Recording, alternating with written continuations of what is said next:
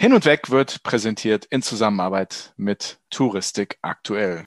Hola, lieber Andi, hola, liebe Zuhörerinnen und liebe Zuhörer. Ein frohes neues Jahr wünsche ich euch allen. Hola, Senor. Wie hast du reingefeiert? Ich habe mit Freunden reingefeiert. Leise im kleinen Kreis, sehr, sehr gut gegessen. Ein bisschen was getrunken, nicht sehr viel. Kleines Gläschen. War sehr schön, war sehr schön. Hat Spaß gemacht.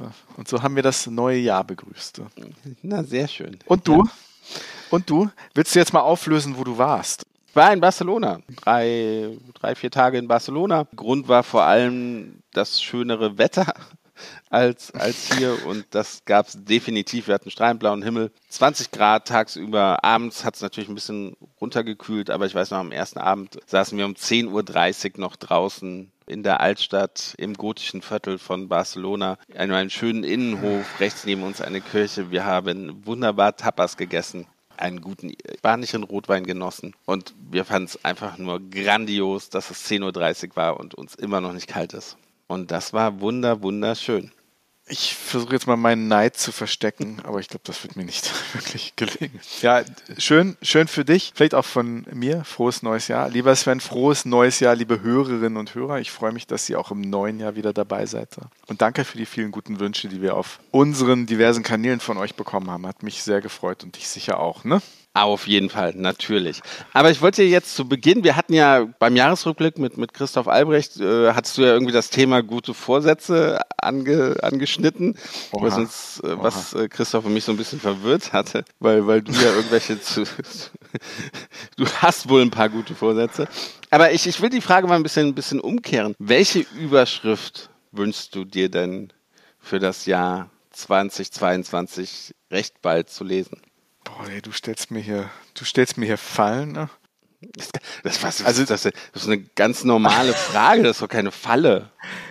Da bin ich gar nicht darauf vorbereitet. Ne? Ja, das stimmt. Ja. Welche Überschrift, welche Überschrift wünsche ich mir für das Jahr 2022? Ja? Welche Überschrift würdest du gerne in den Medien jetzt bald lesen im Jahr 2022? Es ist eine völlig unrealistische, eine völlig unrealistische, die zumindest, wenn ich mir noch den Untertitel dazu denke, den ich jetzt auch gleich sage, ähm, halte ich das für unrealistisch. Aber das würde ich mir wirklich wünschen, nicht nur für unsere Branche, nicht für alle, nicht nur für alle, die Reisen organisieren, verkaufen, vermarkten, sondern für alle, die gerne reisen und für alle, die sich das auch wünschen. Überschrift: Pandemie beendet, Doppelpunkt, alles wird wieder wie vorher. Die Überschrift wünsche ich mir aber ich sehe es noch nicht. Ja. Der erste Teil definitiv Pandemie beendet. Alles wieder wie vorher, das, das hatte ich vorher auch ein paar Mal erwähnt, da bin ich ja kein großer Freund von. Ne? Also wir müssen, es hat ja auch vieles verändert, die Pandemie auch. Sag ich ja, ich, der, der Drops ist gelutscht, das ja, wird ja. nicht passieren. Ne? Ja, ja, das stimmt. Das ja. wird nicht passieren. Es ist so viel, so viel in Bewegung gekommen und, und wie gesagt, Corona hat ja wie so ein Brandbeschleuniger in vielen Bereichen gewirkt. Nicht nur im positiven Sinne, glaube ich, auch im negativen in anderen Bereichen. Und ich glaube, diesen Ball, den hält man auch nicht mehr auf. Und das ist halt so. Aber ich würde mir trotzdem wünschen, dass wir irgendwie ein Licht an dem, am Ende des Tunnels sehen. Und zumindest in diesem Land sehen wir das immer noch nicht. Wie war denn die Stimmung in Spanien? Ne? Wie sind die Leute denn dort drauf? Ist das ähnlich wie hier, dass man sehr negativ in die Zukunft guckt, oder? Also es war komplett was anderes von Anfang an. Also du kannst dir das vorstellen, ne? bei 20 Grad, die Leute gehen raus auf die Straße. Man musste nirgends seinen, seinen Impfausweis oder sowas vorzeigen. Das, das war nicht nötig. Es wurde auch keine Temperatur gemessen. Es war nur, darauf wurde auch sehr, sehr geachtet. Man musste auch draußen Maske tragen. Also die ganze Zeit in Geschäften sowieso, beim Essen sowieso, natürlich beim Sitzen konnte man es abnehmen, aber auch draußen auf der Einkaufsstraße, äh, auch wenn man draußen an der frischen Luft ist, spazieren geht, muss man Maske tragen. Das war also die, die Pflicht in, in Spanien. Aber ansonsten, es war halt, wie, wie schon, es standen draußen Stühle, die waren alle besetzt, die waren alle voll. Ähm, es war zum Teil auch dicht gedrängt. Wir haben natürlich äh, Fressstände, also die Märkte von, von Barcelona besucht, haben uns da auch hingesetzt und äh, uns gut gehen lassen. Ach äh, was. Ach was. Überraschung. Überraschung. und es, es war eigentlich bis auf das Maske tragen war es wirklich äh, ein, ein, eine sehr schöne Atmosphäre. Es war dann aber tatsächlich auch so, die großen Feierlichkeiten wurden abgesagt. Also es gab kein Feuerwerk, es gab kein, normalerweise gibt es ein städtisches Feuerwerk, das wurde dieses Jahr nicht abgehalten. Man hat sich halt so um Mitternacht getroffen, aber es wurde auch wie bei uns, wie ich gehört habe, es wurde nicht viel geknallt. Ab und zu sah man ein bisschen was, aber das hielt sich alles in Grenzen. Man hat sich dann einfach nur gefreut, dass Mitternacht war. Ich freue mich, dass du eine gute Zeit hattest. Es gibt in Deutschland im Moment nicht so viele gute Nachrichten. Ich hoffe trotzdem, dass wir alle irgendwie ein bisschen Zuversicht ins Neujahr gehen, dass irgendwann sich das alles ein bisschen löst. Aber im Moment gibt es ja nicht so viele gute Nachrichten, was das pandemische Geschehen angeht. Aber es gibt gute Nachrichten für das südliche Afrika. Ja, die Bundesregierung hat gesagt, dass es weltweit kein, wie nennt man das, Virus-Variantengebiet mehr gibt. Und das hatte sie ja damals, als Omikron aufkam, hatte sie ja das südliche Afrika, ich glaube, es waren neun Länder oder sechs Länder, irgendwas dazwischen, zum Virus-Variantengebiet erklärt, was ja bedeutet, selbst wenn man geimpft ist, muss man danach auf jeden Fall in Quarantäne. Kam zu einer sehr, sehr unglücklichen Zeit, weil es eigentlich ja die Hochsaison für das südliche Afrika gewesen ist über Weihnachten und, und Neujahr. Und ja, jetzt spät, vielleicht zu spät, vielleicht hätte man es auch nie machen müssen. Ne? Da sollten wir auf jeden Fall nochmal mit Experten reden. Aber auf jeden Fall ist es kein Virusvariantengebiet mehr. Und das ist eigentlich eine recht erfreuliche Nachricht haben wir zuhauf thematisiert. Wer das alles nochmal durchkauen möchte, kann sich die, gefühlt die letzten acht Folgen von Hin und Weg der Reisepodcast mit Sven Meyer und Andi Jans anhören, denn da versorgen wir euch reichlich mit Tiraden zu diesem Thema. Aber es ist jetzt gut, dass es jetzt passiert. Es ist wahrscheinlich viel zu wenig, viel zu spät. Ich glaube, der Schaden ist entstanden. Aber es ist zumindest gut, dass es trotzdem rückgängig gemacht wird. Genau, genau. Und ja, kann nur empfehlen, reist ins südliche Afrika. Ist schön da. Absolut. Absolut. Genau. Ich zehre immer noch, ich, wenn ich aufs letzte Jahr zurückgucke und auf diese tolle Namibia-Reise, ich zehre da immer noch gedanklich von. Ich gucke mir immer noch die Bilder an. Wenn ich mal so einen Durchhänger habe, dann gucke ich mir an, wie wir da auf dem Wagen stehen und, und in unsere Ferngläser irgendwie gucken und die Elefanten im Hintergrund. Und ach, das war schön. Ja, allein auf meinem Handy sind auch ja gefühlt eine Million Bilder aus, aus Namibia. Also jedes Mal, wenn ich irgendein Foto in, im Handy suche, dann, dann lande ich bei den Namibia-Bildern. Also es ist schon, ja, war schon schön muss man schon sagen. Wahrscheinlich wird dein Handy über Jahre hinweg Namibia Rückblicke ausspucken. Ja, wahrscheinlich, wahrscheinlich. Aber hoffentlich kommen ja neue Eindrücke mal dazu. Wer weiß. Wir halten euch ich auf jeden Fall auf den Laufenden. Und unser heutiger Gast hat ja eigentlich auch so ein bisschen was mit Afrika zu tun, oder? Ja, nicht nur Afrika, nicht nur Afrika. Das ist ganz interessant, wie wir zu dieser heutigen Folge gekommen sind. Ich würde nicht sagen, wie die Jungfrau zum Kind, so kann man es auch nicht sagen, aber wir haben ja im November, nachdem wir aus Namibia zurückkamen, den AER-Kongress, die AER-Jahrestagung moderiert in Dresden. Und da haben wir den Jörg Ehrlich getroffen, Geschäftsführer von Diamer Erlebnisreisen aus Dresden. Und das fanden wir ganz spannend. Gut, kannten wir schon, aber was ich spannend finde, und das fandst du auch spannend, und deswegen haben wir gesagt, lass das machen, ist, es gibt nicht viele Reiseveranstalter und schon gar nicht in der Größe von Diamir. Und ähm, das ist ja wirklich ein, ein, ein, ein großer Laden mittlerweile. Es gibt nicht viele Reiseveranstalter in dieser Größe aus Ostdeutschland. Die meisten kommen aus Westdeutschland. Ich weiß nicht, woran das liegt. Finde ich mal ein spannendes Thema, unter anderem darüber zu reden. Und der Jörg ist ja echt eigentlich auch eine sehr coole Socke, sehr interessanter Mensch. Äh. Der ist Bergsteiger, der fotografiert. Der ist so, glaube ich, äh, Markenbotschafter für Olympus-Kameras. Ne? Hashtag hier könnte eure Werbung stehen. Sehr gut. Aber lass uns doch einfach mit ihm reden, anstatt über ihn. Was denkst du, Andi? Finde ich eine fantastische Idee. Vielleicht eine deiner besten in diesem Jahr. Meine erste beste Idee in diesem Jahr. Man fängt klein an. Viel Spaß. Los geht's. Hin und weg. Der Reisepodcast mit Sven Meyer und Andi Jans.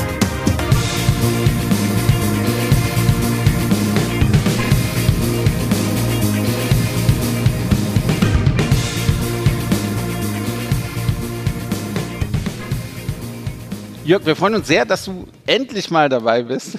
Wir hatten dich schon lange auf der Liste äh, als Interviewpartner. Sehr schön, dass es jetzt endlich mal geklappt hat. Und auch dir bleibt natürlich am Anfang die Schnellfragerunde nicht erspart. Vielleicht kennst du sie schon, ne? Du kriegst zwei Möglichkeiten und musst dich dann für eine Alternative entscheiden. Und zum Einstieg ganz was Leichtes, eine Fußballfrage. Dynamo Dresden oder Red Bull Leipzig?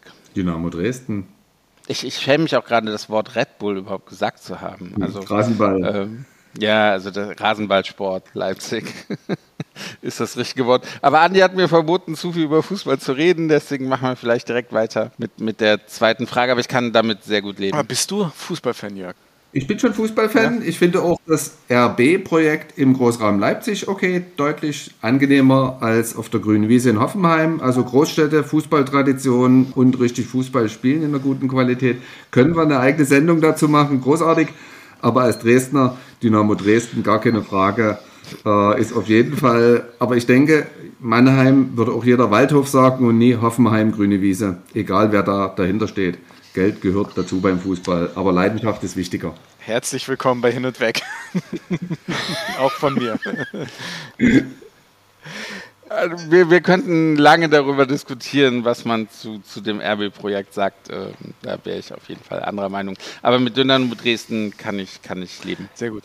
Ja. Meine erste Schnellfrage ist: mit Handy oder gar nicht mehr fotografieren? Ne? Mit Handy fotografieren auf jeden Fall besser als gar nicht mehr, äh, ganz klar. Es gibt ja Fotografen, die sagen, oh, wenn ich nur noch mit dem Handy, dann würde ich lieber gar nicht mehr fotografieren. Aber so bist du nicht, ja? Nee, die beste Kamera ist die, die man dabei hat. Fotografieren, Emotionen einfangen mit einer Kamera und wenn die eben nur vom Handy ist, äh, wenn die scharf ist oder das aussagt, was man aussagen und einfangen möchte, ist das vollkommen legitim und großartig, keine Frage. Pamir oder Himalaya?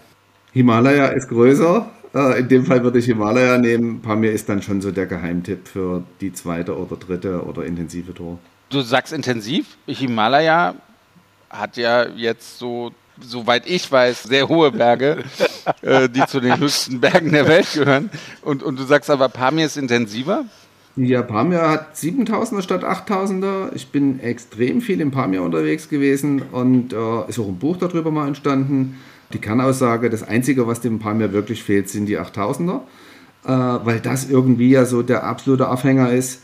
Und das fehlt da, aber äh, ansonsten ist das Pamir-Gebirge großartig und steht dem Himalaya oder den Anden, dem Karakorum, dem Hindukusch mit nichts hinterher, außer vielleicht mit der Berühmtheit in der Touristik damit musste Pamir leben. Man muss vielleicht dazu sagen, dass Sven alles, was er über Berge weiß, aus der ZDF-Serie Der Bergdoktor kennt.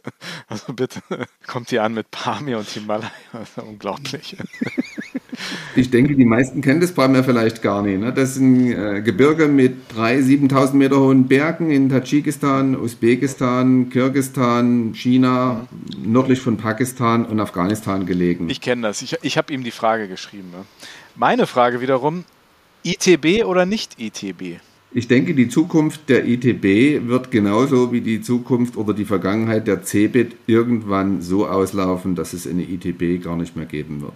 Den Vergleich hatten wir noch nie mit der CeBIT. Aber hat er eigentlich recht. Ja. Fotokina ist genau das gleiche Problem.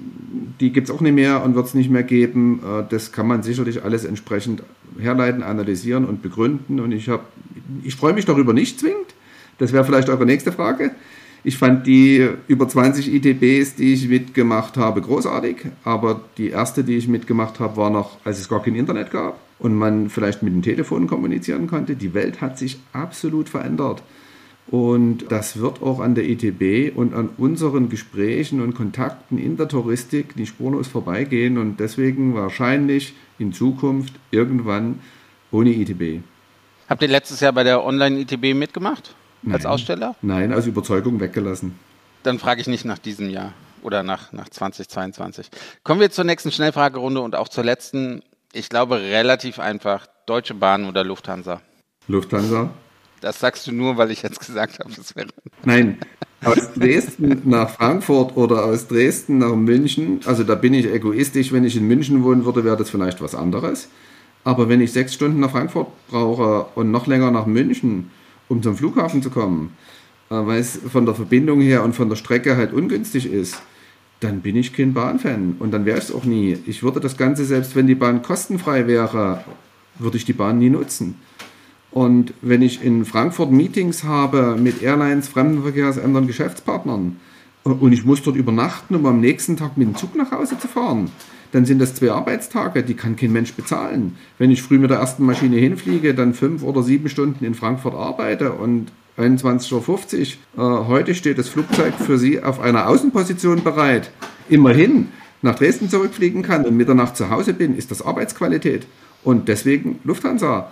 Und äh, das hat mit meinem Wohnort Dresden und natürlich mit der touristischen Hauptstadt Frankfurt am Main zu tun und mit dem Bedarf, dorthin oder weiter in die Welt zu kommen. Ein passioniertes Plädoyer für die Lufthansa. Passiert ja auch nicht mehr oft die Tage, ne? Alle sagen immer ganz brav Deutsche Bahn und Zugfahren und Zugfahren und Zugfahren, aber. Wie viele Flüge gibt es zwischen Frankfurt und Dresden am Tag? Also im Moment kann man die Frage sehr schwer beantworten. Ich denke ja, okay. 1, 2, 3, aber wir hatten zu Zeiten vor Corona sechs oder sieben Flüge. Der erste ging 6.05 Uhr aus Dresden raus und der letzte ist ungefähr 21.50 Uhr oder 22.10 Uhr in Frankfurt rausgeflogen. Das heißt, Abendveranstaltung der Touristik bis 19.30 Uhr waren meine. Danach musste ich zum Flughafen. Ja gut, aber ist noch ein Abendessen mit einem Geschäftspartner drin, wenn man irgendwie 18 Uhr pünktlich, pünktlich geht. Genau. Ja, kann man auch so sehen. Das war schon die Schnellfragerunde, lieber Jörg. Und jetzt steigen wir richtig ein. Du bist ja, also, du bist ja sehr, sehr umtriebig. Ne? Du bist Fotograf, du bist unter anderem auch Markenbotschafter für Olympus, du veranstaltest Reisen, du hast noch eine Marketingagentur am Start, die auch nicht unerfolgreich ist, so wie wir das sehen. Kannst du das für uns und unsere Hörer und Hörerinnen mal so ein bisschen ordnen? Bist du in erster Linie mittlerweile Fotograf oder siehst du dich immer noch primär als Reiseveranstalter, Agenturleiter? Wie kommt das alles zusammen? Also die Frage ist vollkommen berechtigt. Ich kriege auch immer bei verschiedenen Veranstaltungen in der Touristik, in der Fotografie, auch im Bergsport immer wieder erstaunte Fragen. Man möge vielleicht als Assistent für den Fotografen arbeiten und genauso nach der Vorstellung, man kriegt da ein gutes Salär oder ist da äh, total toll bezahlt. Äh, von der ITB und von der Deutschen Bahn kann ich erstmal nichts erwarten nach meinen Antworten auf die äh, Schnellfragen. Ne? Die werden mich nicht unterstützen. Haben sie aber bisher auch noch nie gemacht. Ist auch nicht schlimm, aber es ist klar, die Kernarbeit äh, mit, äh, mit der größten Arbeitszeit, vielleicht auch mit der größten Leidenschaft steckt in der Touristik. Dort habe ich mir mit über 20 Jahren als Geschäftsführer bei dir mir Erlebnisreisen ein eigenes Unternehmen mit Geschäftspartnern und mit wunderbaren, großartigen Angestellten gemeinsam aufgebaut. Äh, wir spielen, denke ich, eine große wirtschaftliche Rolle in der Touristik bei Reiseveranstaltern in Deutschland. Darauf können wir als ganzes Team stolz sein. Das ist der Kern, der Dreh- und Angelpunkt. Die Fotografie ist mehr aus einer Leidenschaft heraus entstanden. Die spielt eine wichtige Rolle, so die Zeit mir das zulässt. Das lässt sich natürlich großartig mit Reisen, mit Femtrips mit Erkundungstouren, mit Reiseleitungen, mit Fotoreiseleitungen kombinieren. Ich habe schon als Student, als Vortragsreferent auf Bühnen äh, Vorträge gehalten, 90 Minuten Abendvorträge in großen Sälen. Das ist jetzt seit sechs, sieben Jahren äh, sehr, sehr eingedämmt, weil ich einfach mit Familie und Kindern auch einen anderen Schwerpunkt habe. Äh, das ist auch wunderbar, macht auch noch mehr Spaß mit Kindern, gar keine Frage. Aber die große Bühne ist natürlich toll, die hat aber beileibe, äh, und äh, den, den Zahn muss man schon ziehen, überhaupt nie die Möglichkeit, dass man damit seinen Lebensunterhalt wirklich verdienen kann. Das ist, ist einfach eine Nebentätigkeit, die mit riesiger Freude Spaß macht. Und äh, das ist also ganz anders zu wichten. Das sieht der Außenstehende gar nicht so. Der denkt dann, äh, ich bin noch ein toller Fotograf und habe hier ein doppeltes Einkommen. Aber die meisten Fotografen sind als Hochzeitsfotografen oder vielleicht auch im Fußballstadion jedes Wochenende unterwegs. Die machen dort einen großartigen Job, weil sie in 90 Minuten genau die drei Sekunden erwischen müssen an der richtigen Stelle, wo das Tor wirklich geköpft wird oder geschossen wird. Und wer das verpennt, hat also kein Geschäft. Und äh, es gibt nur ganz wenige, die äh, Safari-Fotografie in Afrika hauptberuflich machen können. Das sind vielleicht zehn Leute auf der Welt, die davon leben können. Ich gehöre da leider nie dazu. Das ist auch gar nicht schlimm. Äh, es ist trotzdem wunderbar und äh, ich bin jederzeit gern wieder im Okavango-Delta und ich könnte auch das ganze Jahr dort jeden Tag fotografieren. Das würde mir nie langweilig werden. Aber es ist natürlich so, äh, dass das eine Leidenschaft, aus der man sein Geld nie verdienen kann, was zum allgemeinen Leben gehört. Die Agentur äh, ist auch noch eine spannende Geschichte. Zukunft der Touristik, was bedeutet digital? Braucht man noch einen Katalog? Wie sieht der aus? Hat natürlich für die Mehrerlebnisreisen eine wichtige Rolle. Das hat eine Rolle für die gesamte Industrie. Ich bin auch gern im Vorstand der Arbeitsgemeinschaft Südliches und Östliches Afrika. Und wenn wir dort Sitzungen haben, redet man ja auch darüber, was erwartet uns als nächstes. Ne? Äh, wie wird die Touristik sich in der Zukunft ändern? Und äh, das sind also so Punkte, wenn man so möchte, die ganzen verschiedenen Jobs, die sich so in mir oder mit mir abspielen, drehen sich natürlich um dieses ganze touristische, fotografische, Marketing-Thema und das finde ich total spannend und füllt mein Arbeitsleben eigentlich voll aus.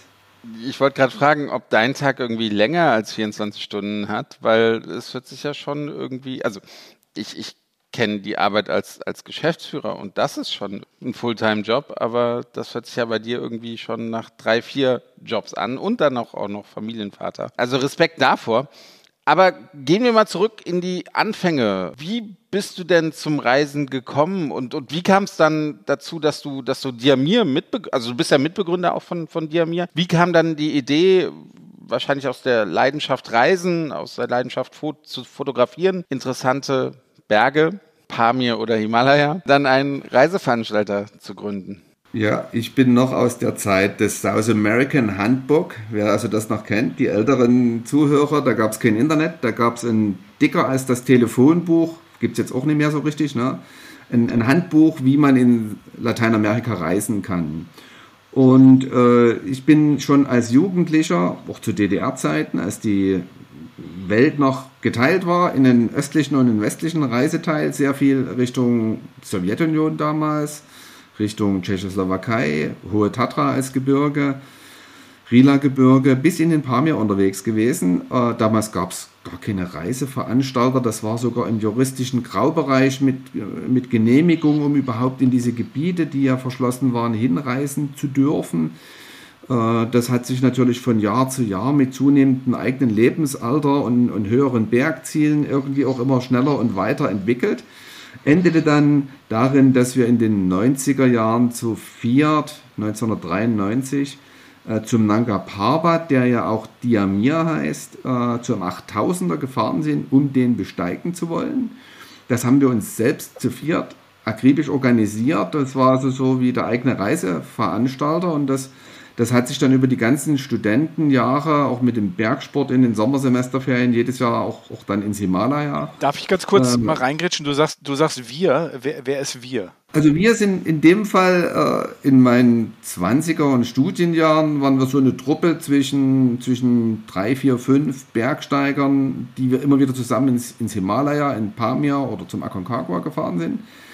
Äh, seit 95 ist da auch der Markus Walter mit mir gemeinsam in den Bergen unterwegs gewesen. Wir standen auch äh, im August 1995 gemeinsam auf einem 8000er oben. Ein grandioses Erlebnis, was sich auch nach über weit mehr als 20 Jahren als, als Höhepunkt durch mein Leben durchzieht. War ein ganz, ganz großartiges sportliches Erlebnis. Und eben mit Markus gemeinsam und mit zwei anderen Freunden, die jetzt keine Bergsteiger waren, sondern aus anderen Regionen der Welt, Ahnung hatten, haben wir 1999 ein, man würde heute ein Think Tank sagen, äh, gepflegt, der dann nach einem halben Jahr Herr Botterflop gesagt hat, wir gründen einen Reiseveranstalter und bringen all die ganzen Dinge, die wir so im Kopf haben, ein. Und die haben ja ist das Ergebnis.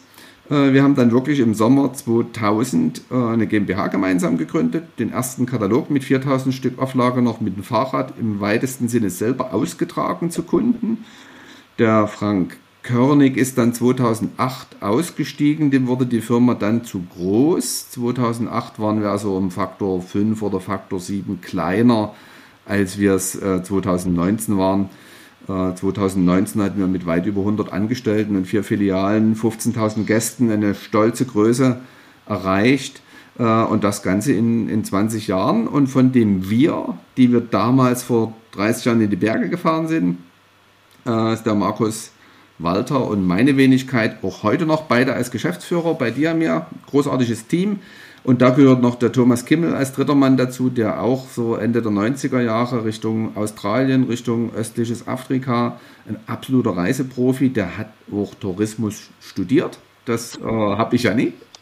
Und wir drei sind bis uns, heute oder? ein Top, Top Trio, was die äh, Führungsetage bei dir mir ausmacht. Äh, und ich bin mir voll und ganz überzeugt, dass wir zu dritt mit drei verschiedenen äh, Blickwinkeln eigentlich eine sehr, sehr schlagkräftige Truppe sind und mit den wunderbaren Team an Angestellten in der Lage sind, auch diese schwere Pandemiezeit irgendwie zu durchschiffen. Hm. Ich habe ich hab den Sven eben so ähm, leicht despektierlich, äh, den Bergdoktor. Äh, ich habe dich nicht Bergdoktor, ich habe gesagt, alles, was du über die Berge weißt, weißt du aus, dem, aus der ZDF-Serie Der Bergdoktor. Du weißt einfach zu viel über mich. ich muss aber dazu sagen, ich weiß auch wirklich, also ich bin, bin eigentlich auch kein Bergmensch, aber ich bin eigentlich immer fasziniert von Menschen, die vom Berg fasziniert sind deine Welt sind ja, ne, so frei nach Heidi sind ja auch die Berge.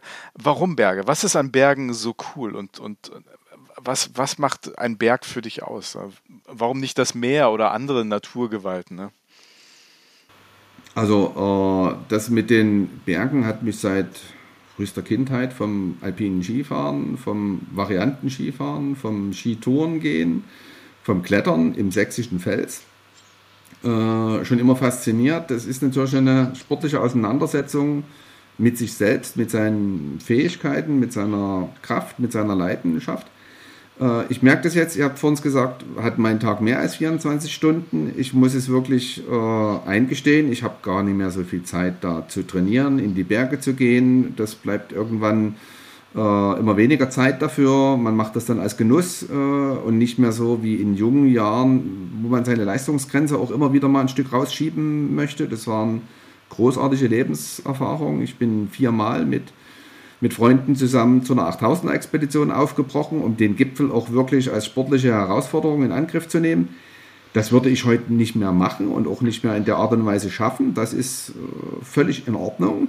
Aber die Herausforderung im Gebirge, nicht nur an den 8000ern, auch bei schwierigen Touren oder bei langen Durchschreitungen. Ich habe mal 200 Kilometer den Pamir durchquert mit 45 Kilo schwerem Rucksack als Dreierteam ohne weitere Unterstützung äh, durch so ein riesiges, großes Gebirge hindurch. Man ist dann selbst mit der Natur in einer Art Auseinandersetzung. Man darf dann auch nicht allzu viele Fehler machen, weil das Essen reicht nur eine gewisse Zeit. Der Kocher ist irgendwann mit Gas nicht mehr versorgbar. Also man hat dann schon eine gewisse Herausforderung äh, und kann nur, nur bis zu einer gewissen Grenze auch, auch gehen, weil im Gebirge kann es im schlimmsten Fall auch tödlich enden. Und äh, das muss ich mal sagen, äh, ist eine Auseinandersetzung, äh, die äh, die ihn dazu führt, wirklich sich absolut selber top zu kennen, perfekt vorzubereiten, um dann halt eben im Gebirge was zu erleben. Und im schönsten Fall ist es ein Gipfelerfolg, den man mit anderen gemeinsam als ein Teil seines Lebens teilen kann. Und das schweißt einen unwahrscheinlich zusammen. Und dann, das, das ist unbezahlbare Lebenserfahrung, finde ich. Ich habe ja ein äh, bisschen Recherche gemacht im, im Vorfeld, äh, ein paar Leute gefragt und ich habe mir sagen lassen, dass auf irgendeinem Berg in Asien noch ein, ein Säckle von dir hängt, ein, ein, dass, dass du sozusagen dort einmal den Gipfel nicht erreicht hast und, und dass da noch irgendwas, irgendwas von dir zurückgelassen wurde. Stimmt das? Das stimmt, das ist bei allen Bergsteigern so. Äh, man sagt, wer einen Gipfel nie erreicht, hat da einen Sack hängen, ne? der einen irgendwie dazu erinnert, nochmal zurückzukehren und äh, das nochmal in Angriff zu okay. nehmen. Der hängt am Nanga Parbat, okay. der auch Diamir genannt wird. Aha. Dort bin ich 93 in eine Gletscherspalte gefallen. Autsch habe einen Arm gebrochen, wurde dann natürlich die Expedition für mich, war dann in dem Moment zu Ende, klar. Der Arm ist wieder völlig in Ordnung. Ja, danke an die deutsche Medizin und an die in Pakistan auch. Äh, aber ich denke, diesen Gipfel, äh, diesen Sack werde ich nicht mehr einholen können, das ist äh, vollkommen klar. Äh, das, damit habe ich aber auch überhaupt kein, kein Problem. Äh, und äh, das ist halt einfach, wenn man etwas reifer wird, äh, sieht man Dinge dann auch absolut realistisch. Mal eine kleine Zwischenfrage. Du, du liebst die Berge. War es für dich nie ein Wunsch, den Mount Everest zu besteigen?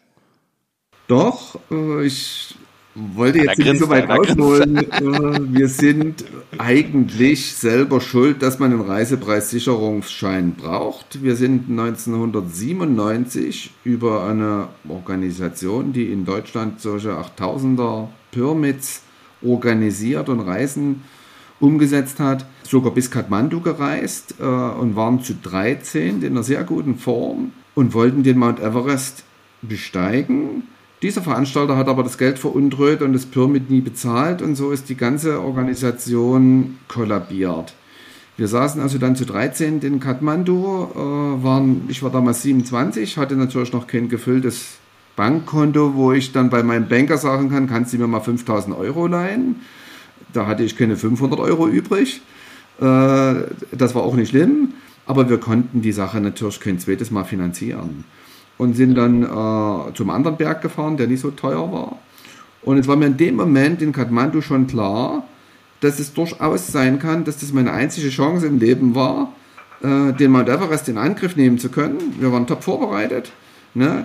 Und das konnte dann aus, aus solchen Problemen halt organisatorischer Art, Reiseveranstalterprobleme, nie funktionieren. Und nun ist es halt Tatsache so, dass es halt eben nie geklappt hat. Das ist halt so, als wenn du Top-Fußballer bist, Champions League-Finale, du bist krank und es kommt nie wieder die Chance, dass deine Mannschaft ins Finale kommt. Es ist dann einfach so. Wie siehst du heute, es ist ja wirklich, also was man so aus den Medien, ich kenne es ja, ich bin kein Bergtyp. Ach was. Ähm, Selbst beim Bergdoktor ne, wird mir schwindelig, weil ich Höhenangst habe. Aber, aber wie siehst du heute diesen, diesen Massentourismus auf, auf den Mount Everest? Sieht man das Ganze dann nicht auch ein bisschen kritisch, wenn man so, so Spezialist für Berge ist, so wie du? In der Tat ist das eine berechtigte Frage. In der Tat bin ich auch der Meinung, dass man am 8000er nicht mehr führen kann als Dienstleister, als Reiseveranstalter. Oder sagen wir so, es, es ist dann mental für mich überhaupt nicht vertretbar, wenn ich fünf Sherpas bezahlen soll oder muss, dass sie dann einen Gast hinaufführen und wenn der irgendwie nie fit genug ist, wieder runtertragen. Das ist nicht der Anspruch und nicht die Vorstellung, die ich beim Tourismus habe ich will nicht so weit gehen, dass ich das beurteile, wie das andere Unternehmen in Nepal oder in den USA, es gibt auch zwei, drei in Deutschland, machen. Das ist überhaupt nicht mein Schwerpunkt. Äh, auch bei Diamir haben wir ganz klare Vorstellungen. Die Berge, die wir dort anbieten, sind in der Regel ein Pik Lenin, ein Mustang Atta, ein Aconcagua. Das sind also überschaubar hohe, 7000 Meter hohe Berge, die wir in der Regel für sehr gute selbstständige Bergsteiger als organisatorische Unterstützung äh, super vorbereiten und auch jedes Jahr erfolgreich durchführen. Aber wo man auch wirklich sagen muss, dass eine Evakuierung eines Verunglückten oder äh, in einer äh, Schlechtwettersituation eine Evakuierung am Berg äh, mit einer professionellen Mannschaft und Organisation sichergestellt werden kann.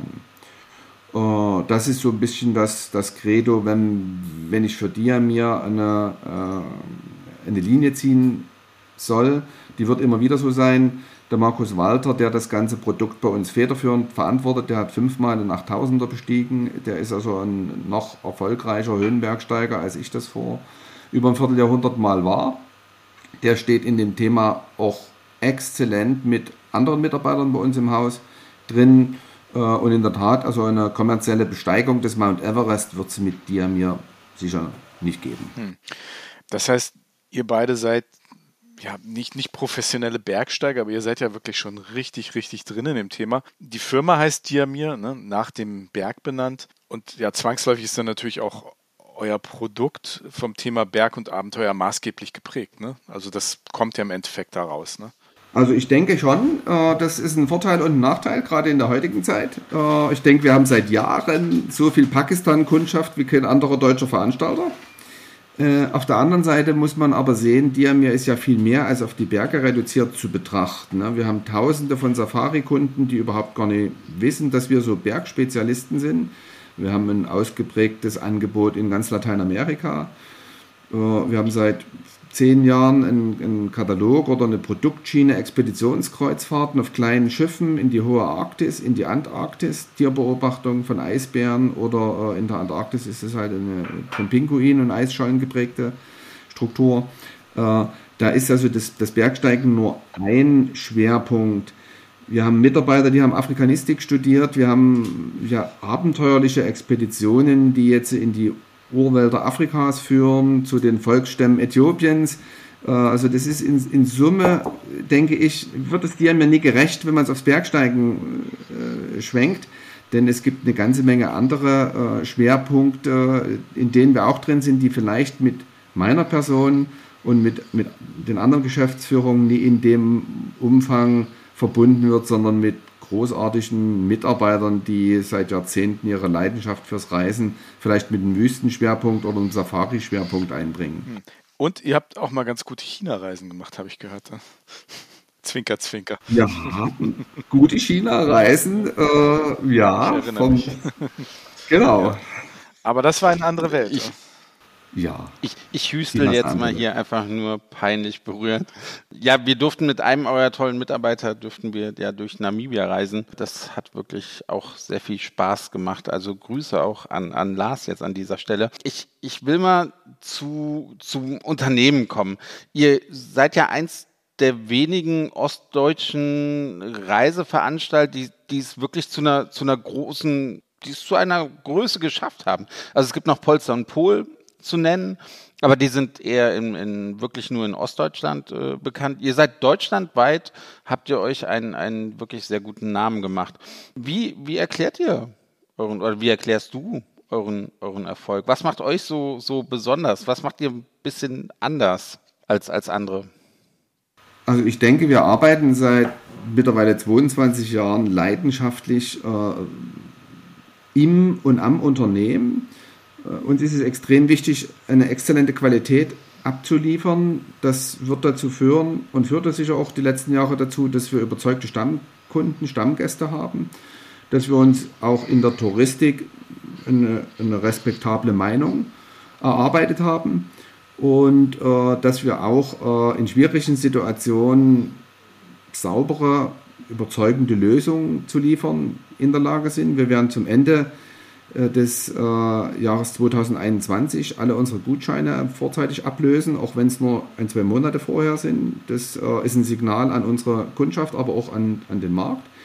Wir haben seit über 20 Jahren ein, ein sehr stabiles, sehr enges Verhältnis zum Vertrieb, zu Reisebüros, äh, geben Schulungen, laden auch zu Femtrips ein. Äh, ich denke, das wird sich in Summe äh, über die vielen Jahre auch bezahlt gemacht haben. Und dann haben wir natürlich auch den riesen Vorteil, dass wir dankbare, äh, mit leidenschaftlichen Reiseerlebnissen nach Hause kehrende Gäste haben, die das Ganze dann weitererzählen, die vielleicht wieder mal mit uns reisen und das, äh, da, da bin ich eigentlich sehr stolz drauf, im gesamten deutschsprachigen Raum. Äh, das, denke ich, haben wir geschafft in den 20 Jahren, eine tolle Marke auch in den, in den Köpfen unserer Reisegäste und im Vertrieb etabliert zu haben, auf das wir stolz sein können. Und das liegt äh, nicht zuletzt an großartigen eigenen Mitarbeitern im Hause Diamir. Woran meinst du, liegt das, dass, dass was das Thema Reiseveranstalten angeht, in Ostdeutschland nicht so viel passiert wie in Westdeutschland? Oder ist das nur ein Eindruck, den wir hier aus unserer Richtung haben? Das weiß ich ja nie, wie der, der Eindruck ist. Äh, ich der ist eben mich, so, dass da nicht so viel passiert, außer, außer dem, was ihr ja, macht. Ja. Ähm, und, und natürlich Polster und Pol ist sehr aktiv, aber das ist doch wirklich auch so eine traditionelle Geschichte, die auch, glaube ich, sehr regional geprägt ist. Also die haben, glaube ich, nicht besonders viele Kunden in, in, in Westdeutschland, aber mir fallen jetzt sonst keine anderen Reiseveranstalter aus Ostdeutschland ein, die wirklich deutschlandweiten Namen haben oder auch regional übergreifend in, in ganz Ostdeutschland. Das ist so mein also, Eindruck. Ja. Ja, vielen Dank für die, die Einschätzung aus Richtung Hamburg, sage ich mal. Äh, ich bin immer ganz ohr, da bin ich so ein bisschen der Marketingmann. Sowas höre ich gerne aus dem Stuttgarter Raum, mhm. auch aus der Schweiz. Mhm. Und äh, es zeigt mir, wir haben ja schon gleich zu Beginn im ersten Jahr, äh, und damals war es ja wirklich relativ herausfordernd, mit ganz wenigen finanziellen Mitteln überhaupt mal Marketing zu betreiben. Die Reisemesse in Dresden war gesetzt, weil wir hier in Dresden ansässig sind. Aber die zweite Messe war in München und die dritte in Stuttgart. Wir sind also von vornherein nie aus der Region Sachsen für Sachsen irgendwie gewachsen, sondern für uns war vollkommen klar, äh, wir, wir möchten die ganze Welt verkaufen. Die ganze Welt kennen wir mehr oder weniger und bieten verschiedene Sachen an. Äh, und der gesamte deutschsprachige Raum ist der Kundenkreis, für den wir am Start sein möchten. Wir sind mit Reisebüros sogar bis Südtirol seit Jahren äh, im, im engen Kontakt und arbeiten gemeinsam. Wir sind über 15 Jahre auf der FESPO als Aussteller in Zürich und in Wien. Äh, und ich betrachte es als sehr angenehme Berufserfahrung in den 20 Jahren, dass diese Ost-West Thematik in der Touristik eigentlich bislang eine extrem untergeordnete Rolle spielte. Aber ihr habt natürlich recht, viele Veranstalter aus, aus den neuen Bundesländern sind eher lokal verankert und in der Region Akzente setzend, äh, wo die Reisegruppen bei uns ja auch zeigen, äh, Gäste kommen aus dem gesamten deutschsprachigen Raum. Also ich wollte ja auch nicht irgendwie eine neue Mauer irgendwie in, den, in den, Köpfen aufbauen, aber es ist doch was, was, also für mich schon auffällig, ja. Also da seid ihr wirklich ähm, alleinstehend äh, für mich. Ja. Und auch einzigartig, ja. Aber habt ihr von Anfang an wirklich also hat, das, du hattest gerade gesagt, habt ihr von Anfang an komplett die Welt angeboten und, und nicht erst auf, auf Berge konzentriert? Na gut, es gibt weltweit Berge, aber. Auch das weißt du, Sven, das ist ja irre. Also, äh, das ganze Thema ist ja relativ einfach zu beantworten, indem man im ersten Diamer-Katalog blättert. Wir hatten im Jahr 2000 einen wunderbaren Farbkatalog mit tollen großformatischen Farbbildern, die emotional die Kundenansprache getroffen haben. Man kann jetzt sagen, das war damals toll.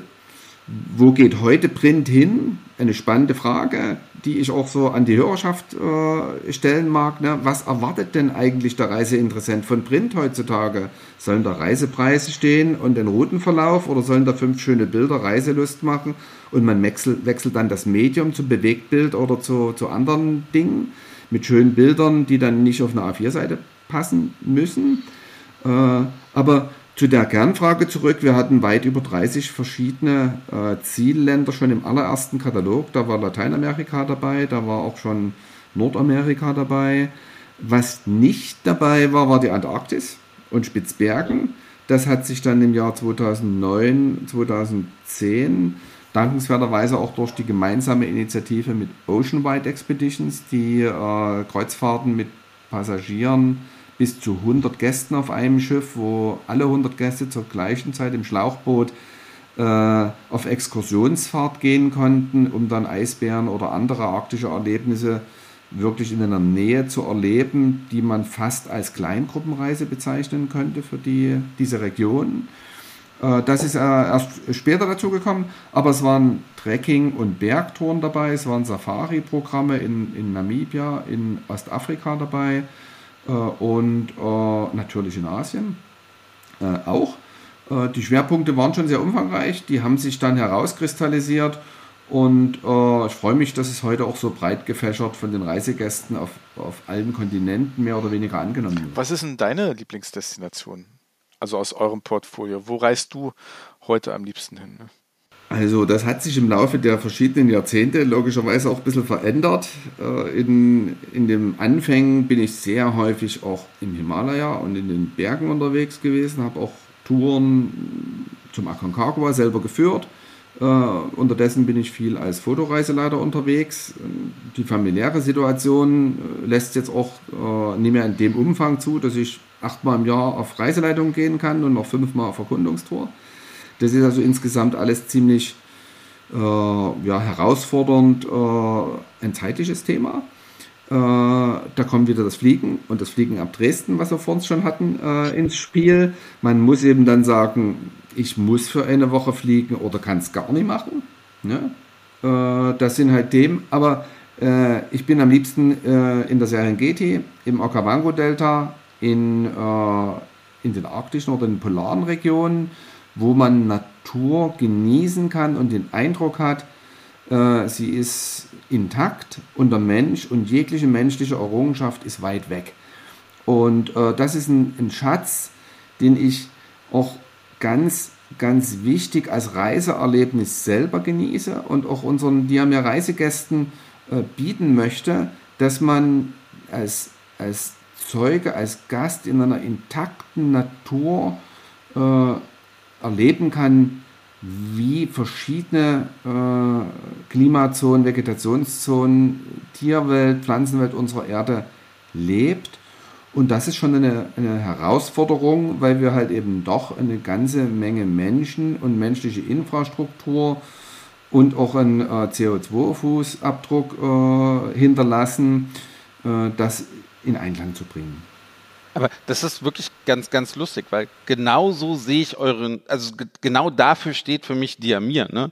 Also ich, ich finde selbst für, für Südafrika ist es zu Mainstream für euch. Ihr seid da, wo es wirklich schwierig wird, wo, wo sonst irgendwie kein anderer was, was anbietet, wo es wirklich absurd schwierig wird, hinzukommen.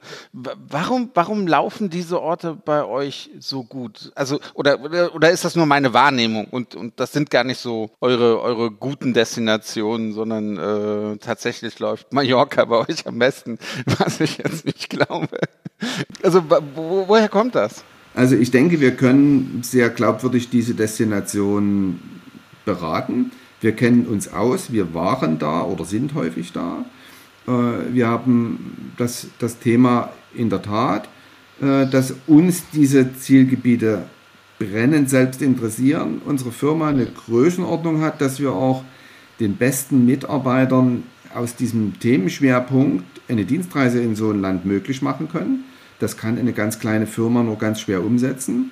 Und eine große Konzernfirma wie die TUI fragt sich, äh, warum sie jemanden in den Mersuga-Nationalpark im Tschad schicken sollen, weil dort ja nie mehr als fünf oder zehn Gäste im Jahr hinreisen, ne? oder im, im Kongo äh, beispielsweise zum Niragonga oder zum Ertaale in Äthiopien. Aber äh, das ist schon ein Schwerpunkt. Da gibt es eine, eine, eine, Gästeanzahl, die das äh, unwahrscheinlich wertschätzen. Ich denke, das wird auch im, im Laufe der Zeit noch weiter zunehmen. Und das führt dann schon dazu, dass wir eine verhältnismäßig große Anzahl an Gästen jedes Jahr nach Pakistan schicken oder nach Turkmenistan, äh, ins Pamirgebirge oder äh, nach Südgeorgien äh, und in andere von diesen Zielen. Es zeigt sich übrigens auch, dass zu Krisenzeiten diese Gäste natürlich auch ganz anders die, die Risiken einschätzen. Und ich vermute, dass wir sehr froh darüber sein können, dass, dass diese Reisegäste auch die ersten sind, die sich natürlich wieder trauen, irgendwo hinzureisen. Äh, Finde ich großartig, denn äh, Reisegäste braucht heute in dieser schwierigen Krisenzeit jeder, jeder Veranstalter, jeden Einzelnen mehr, äh, auch wir. Das, das wäre jetzt auch meine nächste Frage gewesen, so, so, weil der Erlebnisreisekunde der, ist ja ein anderer Reisekunde als ein Kreuzfahrer. Meine Frage war genau die, ne? Sind, sind eure Kunden Erlebnisreisekunden, sind die während einer Krisensituation wie so einer Pandemie resistenter und vielleicht doch reisefreundlicher, als das ein Kreuzfahrer wäre, ne? Also, wie, wie lief dann euer Geschäft jetzt während, während der Pandemie? Bislang, muss ich dazu sagen. Ja. Also es, es gibt erstaunlich Dinge, die man schlecht vorhersagen kann. Beispielsweise, dass Mauretanien bei uns zurzeit ein gut gefragtes Ziel ist äh, und, und Gäste dahin fahren. Saudi-Arabien gehört da auch dazu. Wir haben im, im Herbst diesen Jahres mehrere Gruppen, also ein durchaus interessiertes, interessantes Reiseziel, hat sich ja erst geöffnet. Viele Reisegäste finden das spannend, konnten Jahrzehnte da nicht hinfahren. Wir sind immer mit als erster da, haben danach interessante Touren, die den Reisegästen äh, wirklich überzeugend sind. Äh, das gleiche haben wir auch bei der Tibetbahn äh, damals gemacht. Als diese Zugstrecke fertiggestellt war, war das eine ganz, ganz großartige Möglichkeit. Und da ist die Bahn wieder an der richtigen Stelle auch ein Vorteil, äh, um bis nach Lhasa fahren zu können und dann ins Himalaya. Äh, das ist auch unsere Vorstellung, was auf der Welt möglich ist zu bereisen im vielleicht dreiwöchigen erlebnisreichen Urlaub. Äh, das, äh, das kann dir mir organisatorisch auch umsetzen. Und das macht uns auch Freude. Und ich denke, viele Diamir-Gäste haben auch die Vorstellung, dass wir das gut können und ihr Urlaub dann ein perfektes Erlebnis wird. Gibt, gibt es noch ein Land, was ihr also was ihr anbieten wollt, was ihr aber bisher noch nicht, nicht geschafft habt? Gibt es da irgendwas? Was ihr unbedingt mit aufnehmen wollt, aber noch vielleicht noch keinen Partner gefunden habt oder noch nicht diesen, diesen äh, Twist ist jetzt ein doofes Wort, aber noch nicht diesen Mehrwert gefunden habt, den ihr, den ihr eigentlich anbieten wollt? Also das, äh, das Thema Agentur würde ich jetzt mal nicht gelten lassen, äh, weil das da findet man Möglichkeiten. Wir sind der erste deutsche Veranstalter gewesen, der eine Südsudan-Reise umgesetzt hat. Äh, das Land existiert ja noch nicht mal zehn Jahre. Wir haben dazu auch drei Anläufe benötigt und hatten die Reisegäste dann dreimal vertrösten müssen, weil dort Unwetter und auch politische Rahmenbedingungen die Sicherheit in Frage gestellt hatten. Das geht, das erwarten unsere Kunden auch. Auch in Socotra beispielsweise, was zu Jemen gehört und ein sehr interessantes äh, Inselarchipel äh, südlich äh, von, von Jemen äh, darstellt. Äh, aber in der Tat gibt es natürlich einige Dinge. Äh, man, könnte, man könnte im Kongo noch eine ganze Menge an interessanten Zielen finden, die aber einfach politisch nicht so sicher sind, dass man sie bereisen kann. Das ist ein bisschen, bisschen bedauerlich. Es ist vor allen Dingen auch sehr bedauerlich für die Menschen in den Zielländern, denn ich denke, der Tourismus, über den wir uns auch jetzt in, in, im Podcast so unterhalten, geht immer so von dem deutschen Reisegast und von dem Luxus aus, dass wir uns Reiseurlaube raussuchen können und tolle drei Wochen äh, sicherstellen können. Das empfinde ich als wichtigen Aspekt, ganz klar. Aber äh, man sollte wissen, dass so zwei Drittel bis drei Viertel des Reisepreises in die Zielländer fließen, um dort die Logistik, äh, die Unterkunft, die Reiseleitung sicherstellen zu können. Und das ist, ihr wart selber in, in Namibia, auch in anderen Ecken der Welt, ist ein ganz wichtiger Aspekt, äh, der in strukturschwachen Ländern Arbeitsplätze äh, und äh, ja, Zielsetzungen für Menschen äh, und Jobs schafft, äh, vielleicht auch Hunger bekämpft in vielen Ländern.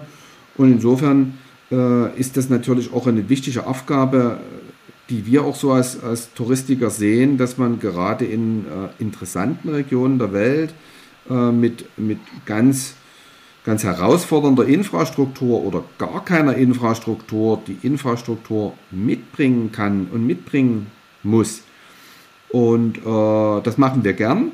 Und das ist beispielsweise schon in Pakistan so, wenn man zum K2-Basislager läuft, ist man über 22 Tage in den Bergen unterwegs. Für eine Gruppe von zwölf Gästen sind dort 90 Träger dabei, die die Lebensmittel für drei Wochen mittragen, die die Zelte und Schlafsäcke und so mittragen. Und die 90 Trägern schafft man damit einen Job, der die Familie fürs ganze Jahr ernährt. Äh, das ist toll. Das gibt natürlich auch drei Wochen die Möglichkeit, äh, in einen interkulturellen Austausch mit den Trägern als Reisegast zu treten. Und es ist vollkommen klar, ohne diese Trägerunterstützung würde das gar nicht möglich sein, in diese äh, Bergregionen vordringen zu können, weil da gibt es keine Hotels, da gibt es keine Lodges, da gibt es keine Straßen. Und das sind natürlich auch Dinge, das ist in der, in der Natur ähnlich. Ne? In der, in der Rub al-Khali, um eine Wüste äh, auf der arabischen Halbinsel zu nehmen, da braucht es eine Logistik, eine perfekte Organisation, um eine Woche mit Kamelen in, äh, in einer entlegenen Wüste unterwegs zu sein. Und das sind natürlich dann unbezahlbare Reiseerlebnisse, die unsere Diamer-Gäste genießen können, äh, über die man sich dann jahrelang auch äh, erinnern kann und die ihnen vielleicht, äh, das wünsche ich mir zumindest, äh, fürs Leben mitprägt ja, sehr bezeichnend dann auch für diese Zeit, ne? dass, dass das, was ihr da macht, vielleicht ein bisschen krisenresistenter dann auch ist, als, als das, was, was vielleicht andere Reiseveranstalter dann noch äh, gewährleisten können. Und das, äh, ja, gerade in euren Destinationen dann auch am Ende der Wertschöpfungskette, gerade dann, wo es in anderen Gebieten, die von der Krise betroffen sind, dann versagt, äh, vielleicht durch euch dann auch ein bisschen was angekommen ist in dieser Zeit. Das ist ja eigentlich ganz schön. Welches Reiseland fehlt dir denn äh, beim, an, beim Portfolio von Diamir, damit ich endlich mal mit Fragen stellen hier anfange? Fehlt irgendetwas bei Diamir, irgendein Zielland? Nein, nein, also wirklich. Ihr habt für mich das Image, dass ihr die Länder anbietet und die Reisen anbietet oder die Region, die Orte anbietet, wo andere Reiseveranstalter aufgeben. Oder wo andere Reiseveranstalter sagen, zu kompliziert, lohnt sich nicht, kriegen wir nicht verkauft. Und das ist für mich so dass das Image von, von Diamir. Ja, und vor allem mehr oder weniger. Vor allem vereint ihr das unter einem Dach. Es gibt ja viele Nischenanbieter die vielleicht für eine bestimmte ja, genau. Region ja, oder für ja, ein, zwei Länder was anbieten können. Ich glaube, das, was ihr geschafft habt, ist, das alles unter einem Dach zu machen. Ihr habt ja wirklich hervorragende Spezialisten. Wir waren, wie gesagt, ein paar Tage mit dem Lars Eichapfel in, in Namibia unterwegs und für uns ganz faszinierend, mit dem zu reden, wo der sich auskennt, in welchen Ecken Afrikas. Also der leitet bei euch das, das Afrika-Produkt. Unglaublich, also was man da lernen kann, was er uns erzählt hat, auch vom Tschad und Mauretanien. Also das, was du eben schon erwähnt hast, also das Wissen, was da bei euch unterm, unterm, unterm Dach ähm, sozusagen angesammelt wurde, das ist schon ziemlich erstaunlich. Und ich glaube, das, das hat man nicht so geballt bei anderen Veranstaltern. Ne? Also nicht, nicht weltweit, sagen wir es so, ne? Also das, das ist es ja, ne? China Tours hatte sicherlich ein großartiges Wissen über, über China, aber wenn es dann halt über die Grenze nach Nepal ging oder sowas, tut mir leid, Andi, mhm. gab es andere Anbieter. Zum Beispiel Diamir. Zum Beispiel Nepal ist bei genau. uns ein ganz, ganz großes, ganz spannendes, ganz dankbares, ganz schönes Reiseziel. Äh, und da sind wir wieder im Himalaya bei den Bergen. Äh, also Nepal ist wirklich ein großartiges Reiseziel. Und äh, das zu kombinieren, das ist dann in der Tat ein Vorteil von uns, weil wir haben viele Jahre schon erfolgreich auch diese Kombination mit der Tibetbahn von Peking äh, über die äh, Wüstenlandschaften bis nach Lhasa, die Kultur in Tibet und dann über den Himalaya-Hauptkamm äh, bis nach Kathmandu im Programm gehabt, eine dreiwöchige Tour, die so viel Erlebniswerte beinhaltet. Ich habe die Tour selber äh, mal durchgeführt und das, was ich ja bei Erlebnisreisen immer absolut faszinierend finde, äh, und ich hoffe, das geht vielen unseren Gästen und vielleicht euch auch so. Man kommt nach 14 Tagen wieder und denkt, man ist drei Monate weg gewesen.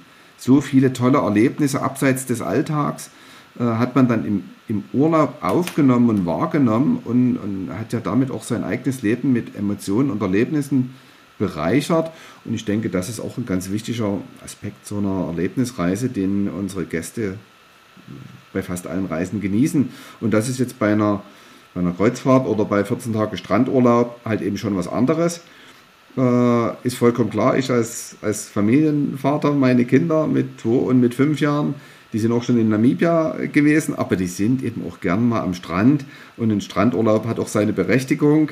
Äh, aber das Erlebnis ist natürlich ein anderes bei einer Rundreise als beim Erholungsurlaub, was vielleicht familiäre äh, Grundlagen hat. Spannendste Frage. Warst du je auf einem Kreuzfahrtschiff? Oder die Frage nicht mehr. Unsere, also auf einem, einem klassischen Kreuzfahrtschiff. Äh, nicht, nicht Antarktis oder, oder sonst irgendwas, sondern Karibik oder, oder Mittelmeer oder sowas. Also Und ich daran bin anschließend mit, mit Hurtigruten äh, in Norwegen äh, auf einem Femtrip unterwegs gewesen. Das war spannend. Nee, das, das, Schiff ist zählt aber Nee, nee, das meine ich Und ich würde auch sehr gern mal auf so einem riesengroßen Schiff und ich denke, das werde ich mit Familie irgendwann mal machen mich fasziniert das schon, dass äh, man 5000 Gäste in einer schwimmenden Stadt mit tollen Erlebnissen Urlaub machen lassen kann. Ich würde das gerne mal ausprobieren und äh, ich denke, es ist besser, als wie wir es jetzt aus dem Erlebnisblickwinkel haben, aber es ist eine völlig andere Art des, des Tourismus. Aber vielleicht wird das eure letzte Bastion. Wenn ihr wirklich jedes Land erobert habt, dann, dann, dann weiß nicht. Ich bin mir sicher, dass das nicht unsere Bastion wird. Äh, ich denke, äh, das ist ein völlig anderer Schwerpunkt. Das ist, hat auch Vorteile. Man muss die Hotelzimmer nicht wechseln. Ne? Also so eine 10 Tage Mittelmeerkreuzfahrt, wo man jeden Tag woanders anhält. Ich kann da auch Vorteile daran erkennen. Äh, es ist natürlich preis-leistungsseitig sicherlich so. Ist klar, wenn man mit 1000 Gästen unterwegs ist, hat man andere Synergien, als wenn man zu 10 unterwegs ist. Äh, das merkt man ja auch bei den Reisepreisen für die Erlebnisexklusivität. Und da sind wir mit zehn Reisegästen in einem Segment, äh, wo die Reise einfach teurer ist, als wenn man mit Polster und Polen mit 40 Leuten im Autobus fährt. Aber man wird es im Zielland oder in der Region natürlich dann auch als Exklusivität wertschätzen, wenn man in extrem kleiner Gruppe unterwegs ist. Oder Individualreisen. Die ja, macht ja auch Individualreisen zum Wunschtermin äh, wo man mit der Familie seine Wunschroute äh, umsetzen kann.